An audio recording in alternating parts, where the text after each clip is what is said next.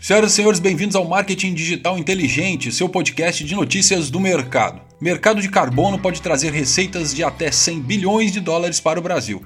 Só o mercado voluntário de carbono do Brasil já movimentou mais de 25 milhões de reais em 2021, o equivalente a 17 milhões de toneladas de gases do efeito estufa que tiveram suas emissões compensadas. A banda Pearl Jam, por exemplo, faz compensação de emissão de gases do efeito estufa desde 2003. Para compensar as emissões de CO2 durante suas turnês pelo mundo, a banda compra crédito de carbono de projetos certificados. Mas o que são créditos de carbono?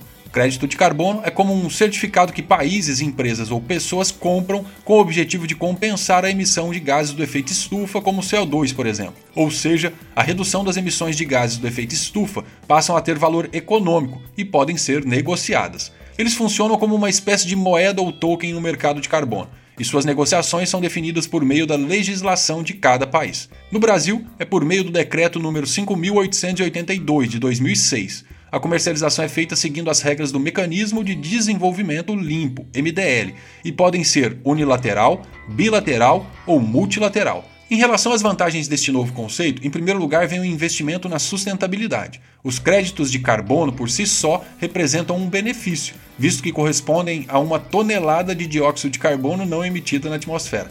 O marketing verde é outra grande vantagem.